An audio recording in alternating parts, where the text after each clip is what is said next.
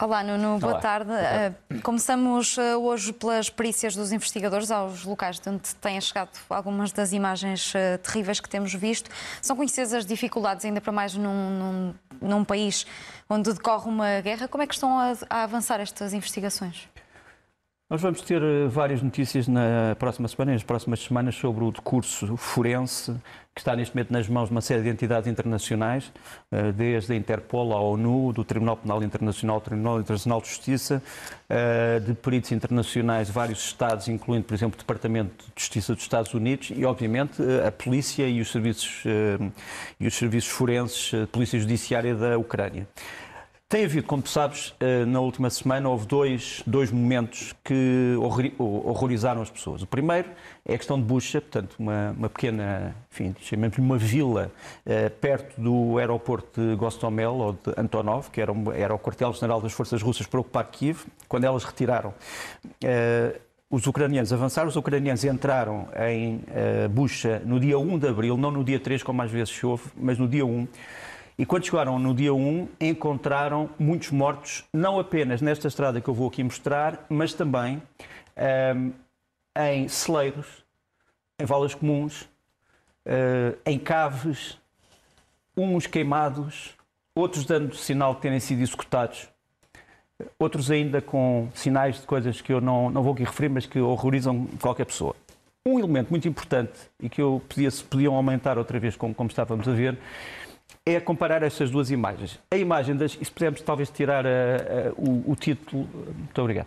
Portanto, à esquerda, tu tens o vídeo de abril de 2022, portanto, do, do dia 1 de abril, quando os ucranianos entram de, dentro de Bucha. Tens ali referências, portanto, os corpos mortos, tens os automóveis, no primeiro caso um automóvel pessoal, no outro caso uma carrinha, e depois tens a comparação à direita com fotos tiradas por satélite durante ainda o tempo da uh, ocupação russa, portanto, semanas antes, em que vês exatamente os mesmos corpos e as mesmas posições de veículos. Uh, isto são fotografias de satélite de uma empresa chamada Maxar uh, e que nos permitem dizer que só neste sítio a posição dos corpos era a mesma em março, sob a ocupação russa, e em abril, quando os ucranianos entraram dentro desta vila ou desta pequena cidade, como lhe queiram chamar.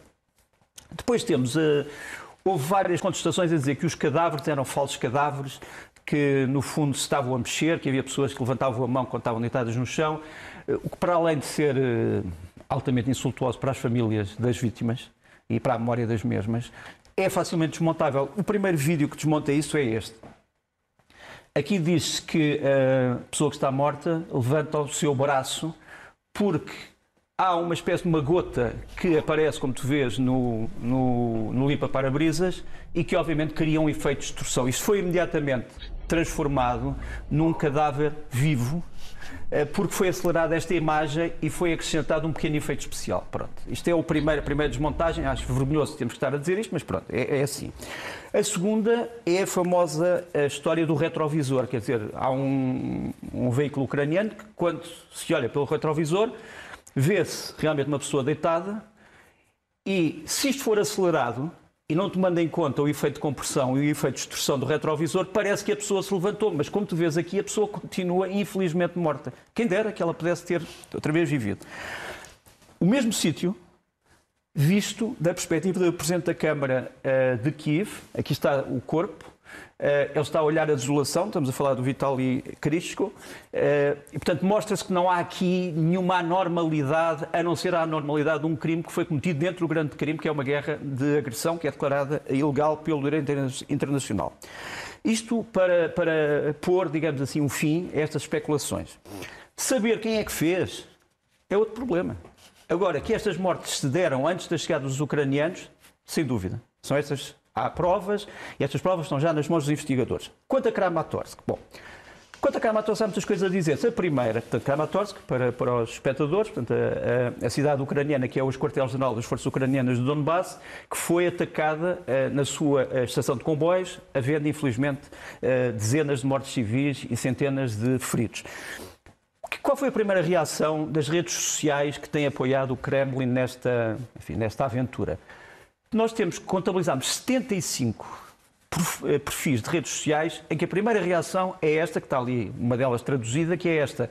Acabámos de atacar Kramatorsk, é um alvo militar, eh, os ucranianos estavam a carregar material militar num comboio e, portanto, este alvo não só foi atacado, mas como foi atacado com grande sucesso. Apoiamos esta operação. É evidente, quando se soube que afinal havia civis, tudo isso foi apagado, mas o registro está aqui. Depois, hum, a segunda história. Ah, isto não podia ser um míssil, ucran... uh, míssil russo, porque os ucranianos e os russos têm o mesmo míssil, o Tosca, e os russos, aliás, já não o têm já se livraram dele uh, em 2021. A verdade é que nós vemos de uma uh, terra chamada Shakhtarsk, que fica perto de Donetsk, dois mísseis a serem disparados. Há quem diga que isto são mísseis de defesa aérea, não mísseis terra-terra, mas a verdade é que eles foram disparados mais ou menos na altura da agressão. Portanto, isto e os vídeos que há ainda sobre estes mísseis estão também nas mãos dos investigadores.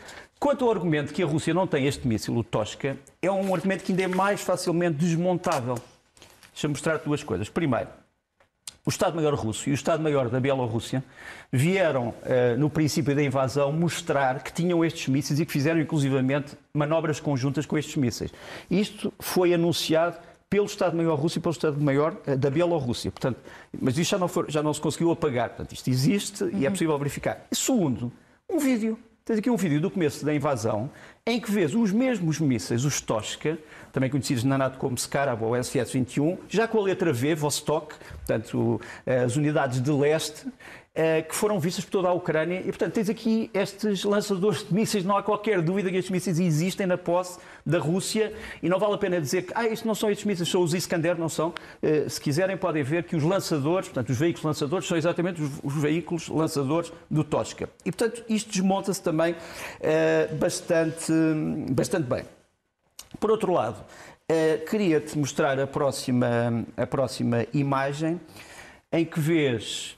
Uh, não sei se. Aqui está, pronto. Portanto, é uma imagem do Ministério da Defesa uh, ucraniano, já com os nomes, que está a ser atualizado todos os dias, com os nomes e as moradas e os números de telefone, em alguns casos, dos militares que estiveram em Bucha durante a ocupação. Portanto, tudo isto já está, no fundo, entregue também às autoridades judiciárias internacionais.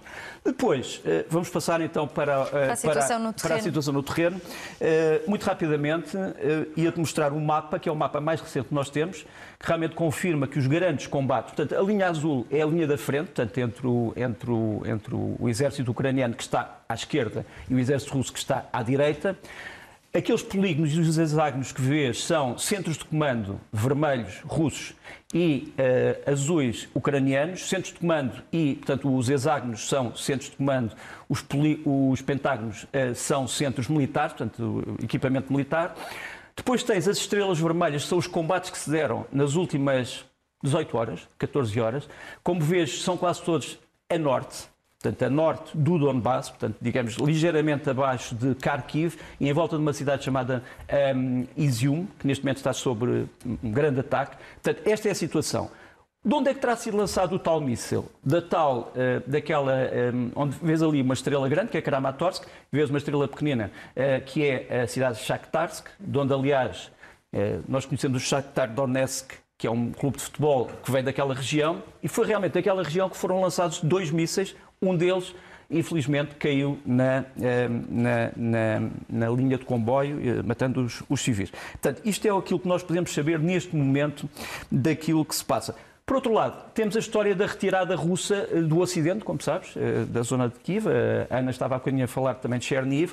Esta retirada, ao contrário que se diz, não é um mero reposicionamento foi uma retirada que foi feita com as unidades russas a serem atacadas todos os dias pelos ucranianos. Tens aqui uma imagem, que é uma, tens aqui um vídeo que é um dos mais eh, enfim, chocantes, Trata-se de um carro de combate ucraniano a lutar contra uma coluna de blindados russos uh, e tu vês aqui uma guerra a sério. Quer dizer, isto não é um reposicionamento em que as tropas saem sem qualquer tipo de resistência. Quer dizer, uh, as tropas russas vão perdendo material, vão perdendo homens, infelizmente, para as suas famílias e é uma, enfim, não é uma guerra à brincadeira, é uma guerra a sério. Tens ali as bandeiras para indicar onde é que estão os veículos russos e tens uma bandeira ucraniana para mostrar onde é que está o carro de combate ucraniano que está escondido, digamos assim. Mas como tens... é que isto se relaciona com aquele anúncio do Kremlin sobre a segunda fase, já foi há semanas. Pois, mas, este, mas isto, isto que eu estou a mostrar é aquilo que se passou na retirada do Ocidente. Quer dizer, segundo o do Kremlin, esta retirada deu-se pacificamente. Quer dizer, os russos saíram e saíram com todos os seus veículos e todos os seus homens. Não é verdade. Eh, foram sendo destruídos, foram sendo massacrados. Aliás, vou-te aqui mostrar mais um vídeo, que é a destruição de uma base russa eh, que estava a fornecer, no fundo, material para este ataque à Ucrânia e é também, acontece também durante esta retirada russa eh, para a Bielorrússia e depois para forças que agora estão recolocadas no Donbass, as que restaram, porque houve muitos que infelizmente ficaram pelo caminho. Os ucranianos, durante esta semana, também reivindicaram um outro ataque, que é o ataque a um navio russo, a fragata Essen, a eh, Almirante Essen, que é uma das fragatas mais modernas da Armada Russa do Mar Negro. Aqui está. Os ucranianos não mostram provas de que isto tenha acontecido, mas pela primeira vez reconhecem que podem ter usado aquilo que tem sido a sua arma secreta, que é o famoso míssil Neptune, que nós já falámos aqui várias vezes.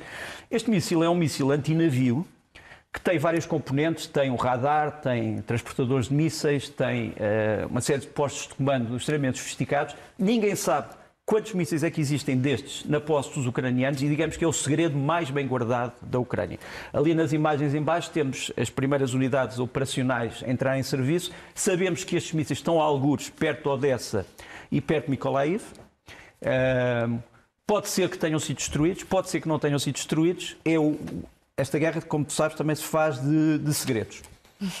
Segredos e de muita E não informação. conseguimos desvendá-los todos. E muitas vezes vamos, uh, ouvimos falar da, da, tal guerra da informação, Exatamente. a par da guerra no terreno. Uh, olhamos também para o papel da NATO e, e da, hum, do que é que a Aliança Atlântica ainda pode fazer aqui, sendo que hum, na base disto, de acordo com o Kremlin, estaria essa pertença da Ucrânia a pertencer à NATO. Como é que a NATO tem se adaptado ao longo destes 46 dias? Essa é a grande ironia do destino, é que eh, se a Rússia queria que a NATO se tornasse menos presente junto à Rússia, é o contrário. A NATO está hoje mais presente junto à Rússia, sobretudo nos países que a Rússia dizia que deviam ser, de certa forma, desmilitarizados, os Estados Bálticos. Eh, pela primeira vez, a NATO eh, anunciou uma força permanente na Polónia, nos Estados Bálticos, para conter aquilo que acha que também é uma ameaça permanente. Portanto, aqui é uma ironia do destino que os, eh, os resultados foram os contrários dos pretendidos. Agora, os ucranianos não querem forças da NATO no seu território, sempre disseram isso, mas querem armas. E a NATO decidiu dar-lhe essas armas. Isso é a primeira grande notícia. A primeira, relacionada com uma coisa que o Nuno há bocadinho estava a dizer de Odessa, é o míssil S-300, que é um míssil eh, que tem centenas de quilómetros de alcance e que pode abater uma série de alvos aéreos. E a verdade é que por cada míssil eh, S-300 que seja destruído pelos russos, tu estás a ver mísseis S-300 que são de fabrico antigo soviético, mas que são detidos por vários países da NATO, que eram da União Soviética, e tens aqui esses mísseis a chegar à Ucrânia, eh, neste caso a partir eh, da República Checa e da Eslováquia. Eh, portanto, enfim, eh, é uma guerra que se também faz com este tipo de, de transições.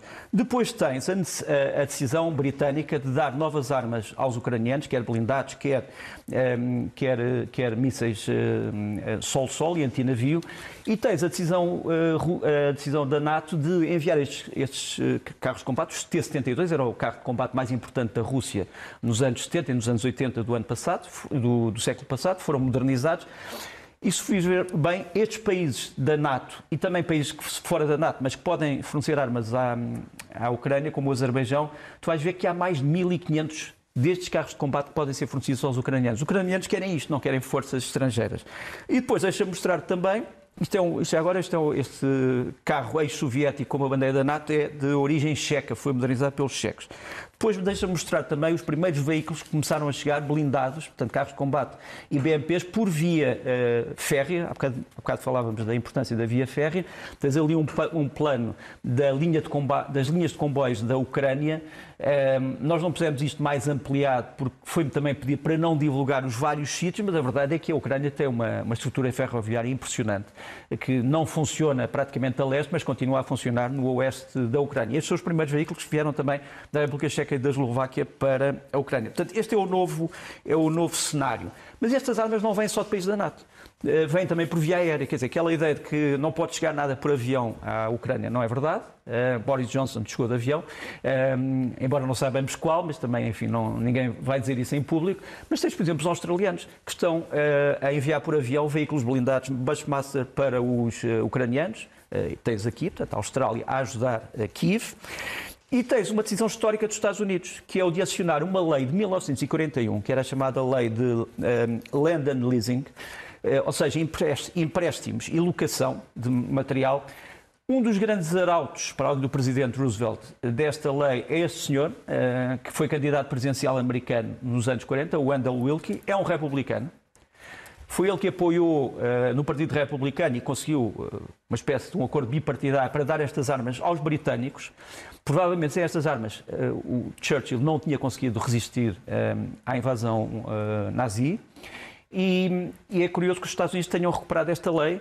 E a, o que é que esta lei diz? Diz que se houver circunstâncias que violem, digamos assim, os interesses nacionais dos Estados Unidos, os Estados Unidos podem dar qualquer tipo de armas ao país que se considere que é vantajoso para que esses interesses não sejam violados. Fica aqui isto, é uma, é uma, é uma nota uh, que me parece importante. Por fim, grande interrogação: o que é que a NATO está a dar um, à Ucrânia? Tens aqui um mapa dos vários países da NATO que fornecem coisas à Ucrânia, desde mísseis anticarro, antinavio, até, uh, até equipamento e, fardamento. Portugal está ali uh, fornecendo armas ligeiras, são G3, umas modernizadas, outras não modernizadas, mas que os ucranianos acham uh, ainda uma muito boa arma, munições, Portugal tem dado granadas, tem dado uh, balas, tem, tem, dado projéteis para a G3 e tem dado também equipamento. Portanto, quer dizer, a NATO está a ajudar uh, a Ucrânia e isto é, mais uma vez, também um objetivo não desejado pela Rússia. Quer dizer, a Rússia cria menos armas da NATO dentro da Ucrânia e tem hoje mais armas da NATO dentro da Ucrânia. Mas o foco destas armas eh, da NATO é quase sempre defensivo. Hoje o que é defensivo e o ofensivo é muito difícil de estabelecer, se queres dizer. Quer dizer, um carro de combate é essencialmente ofensivo. Um míssil anticarro é essencialmente defensivo porque protege contra os carros de combate. Mas isso seria uma discussão maior, que é uma discussão interessante, mas, mas não, não vamos ter tempo para isso. não. Uh, olhamos também para a União Europeia, que cresceu muito desde logo no início, no início desta guerra, tem evoluído também as posições e aqui com algumas visitas uh, importantes. Sim, a visita de Ursula von der Leyen, mas eu, eu destacaria como personagem da semana na União Europeia o presidente da Alemanha, o Franz-Walter Steinmeier, que já foi um grande amigo de Putin, já recebeu um doutoramento honoris causa com Putin, presente eh, e que declara agora que se, que se enganou quanto à personalidade e que Putin e o seu ministro dos Estrangeiros devem ser levados a um tribunal penal internacional, o já existente, ou um tribunal especial a criar para crimes de guerra. Esta foi, para mim, a posição uh, mais radical e mais importante. Quer dizer, também podes perguntar, o Berlusconi? O Berlusconi diz que já não é amigo de Putin, mas pronto, mas isso fica num, numa dimensão de credibilidade inferior. Uh, aqui uh, é muito importante essa posição. e os alemães ouvem bastante este presidente, que também já foi ministro dos estrangeiros e conhece bem a Rússia. E a Alemanha tem tido aqui também uma posição mais resistente por causa da dependência. Nós um dia destes vamos falar sobre, a, sobre as consequências económicas desta guerra para a Europa. As pessoas não têm notado, mas o euro tem caído muito em relação ao dólar. O dólar tem subido, subido muito o euro tem caído muito e o rublo, que tinha, que era uma moeda quase inexistente, começou também a subir por medidas administrativas do Estado russo. Um dia de falar sobre estas consequências. Mas para já, a União Europeia não parece estar preocupada com essas consequências económicas, acha que isto é uma questão de princípio.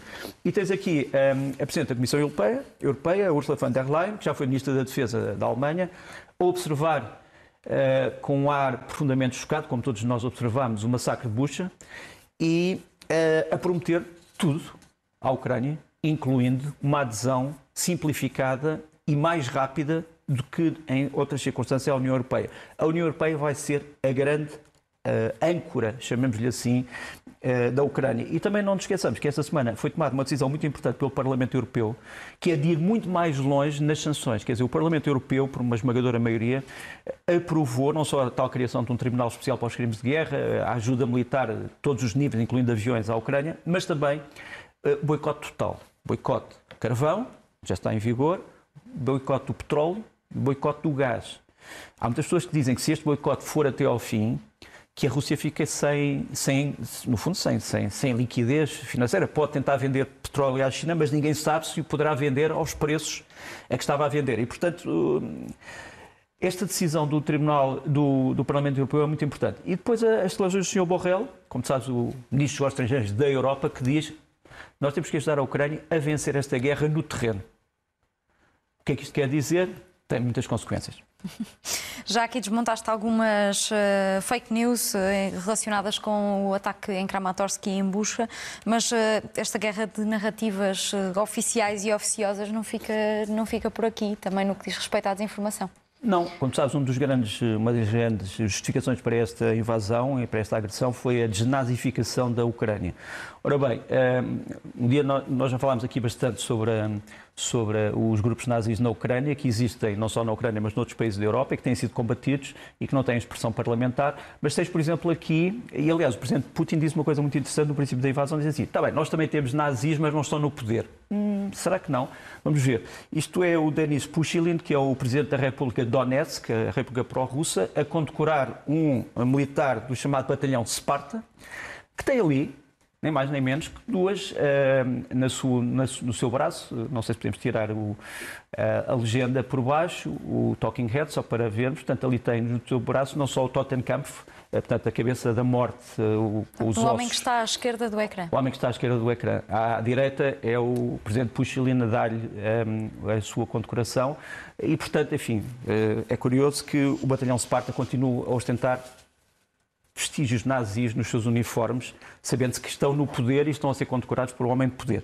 Depois, um, este vídeo que foi chocante para muitos russos, eu não estou a falar para ucranianos, para muitos russos, que é um vídeo na televisão, na Rússia 1 e na televisão Planeta, um, do Vladimir Soloviev, que é um dos grandes propagandistas russos. Não sei se podemos pôr um bocadinho de som em que um dos seus convidados pergunta-lhe assim: eh, Mas isto qual, qual, é o fim desta desnazificação? É o acabar com o. Eles ainda chamam batalhão Azov, já é um regimento, mas um batalhão. Eh, e ele diz: Não, não. É, Solovio diz, muito, diz, diz: Não, não, não. Não, uh, já fizeram esta. O Sr. Zirinovski, que morreu agora, veio dizer, e eu concordo, que Zelensky é o último presidente da Ucrânia. Será o último presidente da Ucrânia. Porquê? Porque a Ucrânia vai deixar de existir. E, portanto, uh, neste programa, que é um programa que chegou muitos russos, foi dito um dos principais objetivos é acabar com a Ucrânia, como Estado.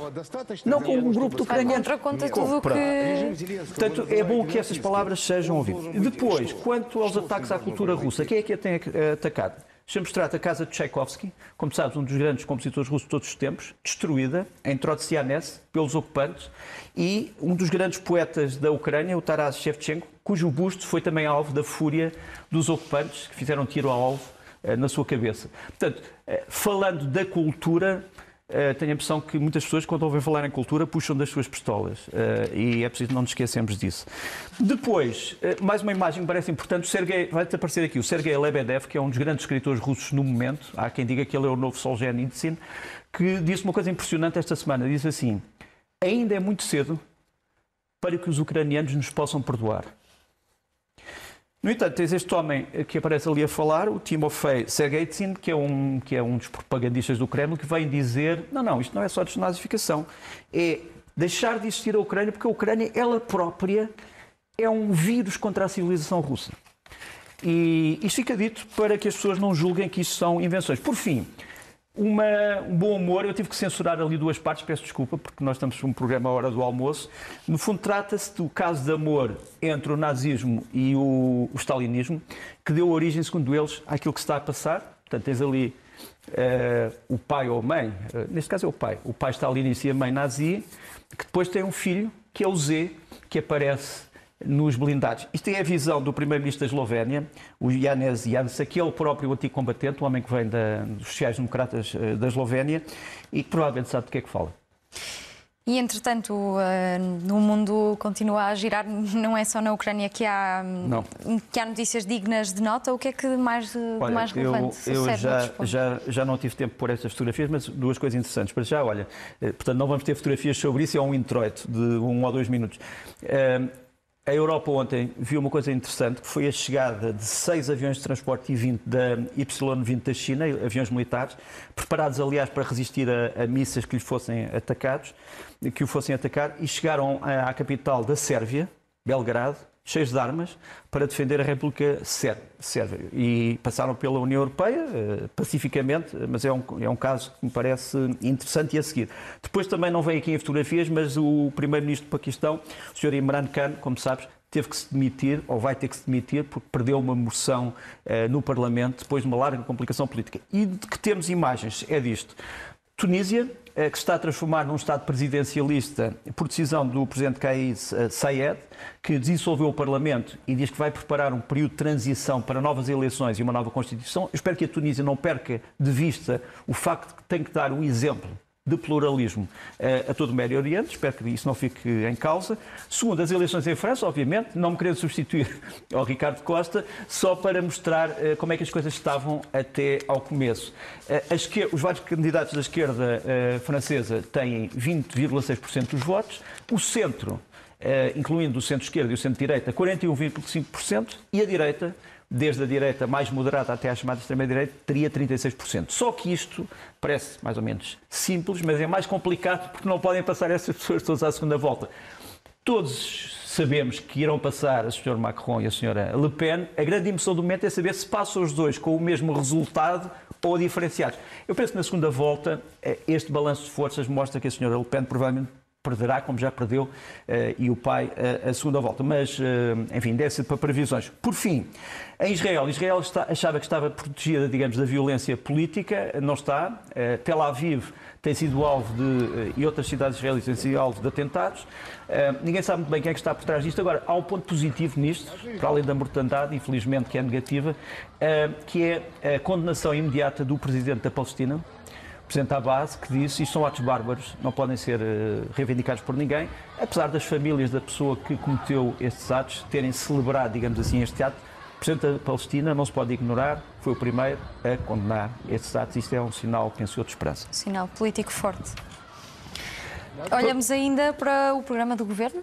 Ah, e o programa do governo já me tinha esquecido, já ia para os livros, imagina. Portanto, não é só livro... lá fora, embaixo lê-se entretanto é... lá fora, mas cá dentro o também. O programa do governo, como sabe, o governo português foi, foi aprovado. Há uma grande discussão saber se este programa está ou não preparado para as consequências da guerra. Provavelmente não, mas eu acho que o importante é saber se o Orçamento Geral do Estado vai estar preparado para essas, para essas consequências. Porque a guerra, no fundo, é, infelizmente, existe, mas pode ser transitória. Agora, o Orçamento é que vai definir eh, quais são as consequências. Já ouvimos também esses avisos de Marcelo Rebelo de Sousa. Livros da semana. Ah, então eu podia ter dito outros. não ouvi, peço desculpa. Olha, livros da semana, muito rapidamente. Os livros sobre a guerra voltam a ter alguma popularidade, pelas piores razões.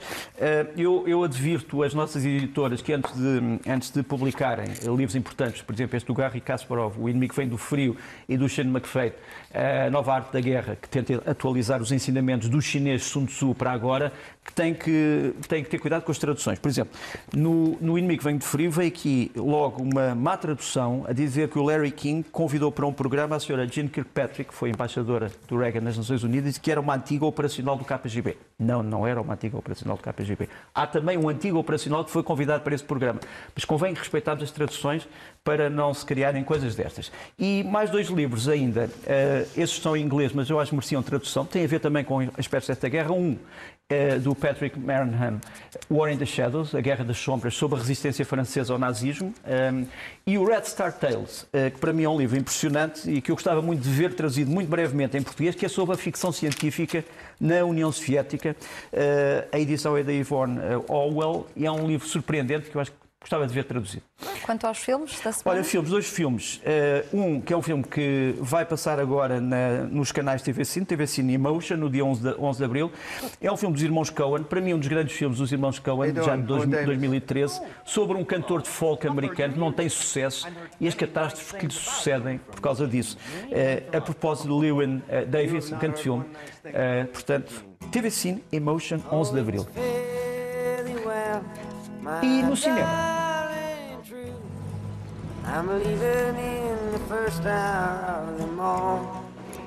No, you don't não é o Bob Dylan que está a cantar. e outro filme, este vai ao cinema, foi talvez um dos filmes mais polémicos dos anos 60, 1964, um, foi a propósito na altura da Páscoa.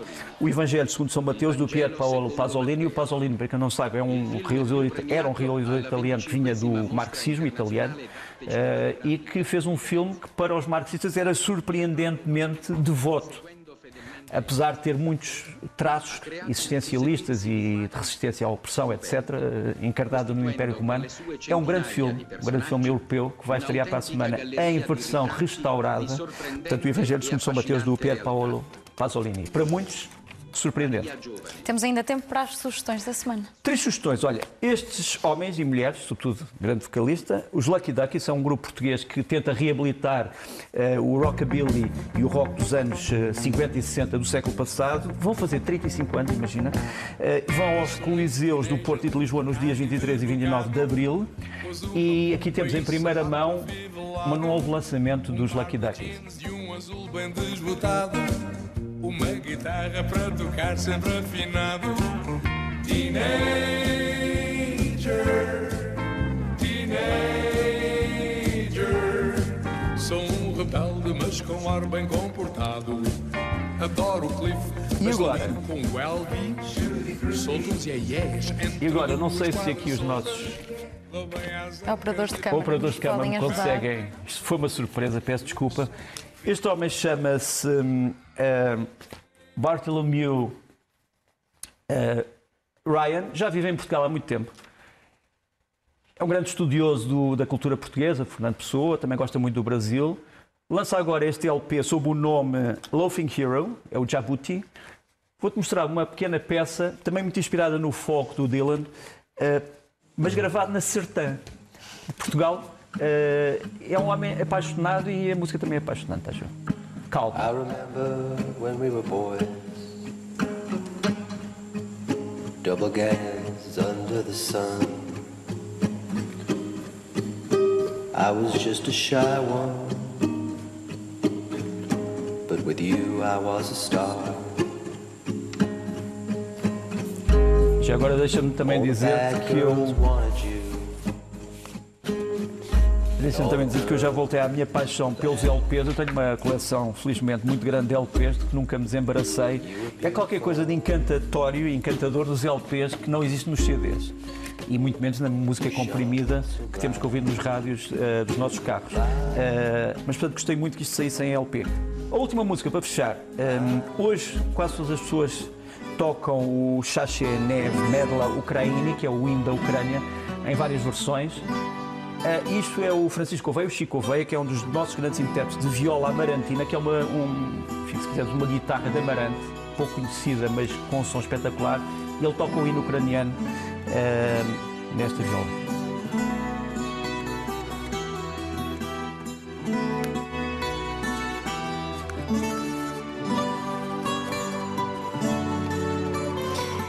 E termina assim o Leste-Oeste desta semana. Desejo-te uma boa semana, Nuno. Até à próxima, obrigado. Neste jornal fazemos um intervalo. Conto consigo. Até já.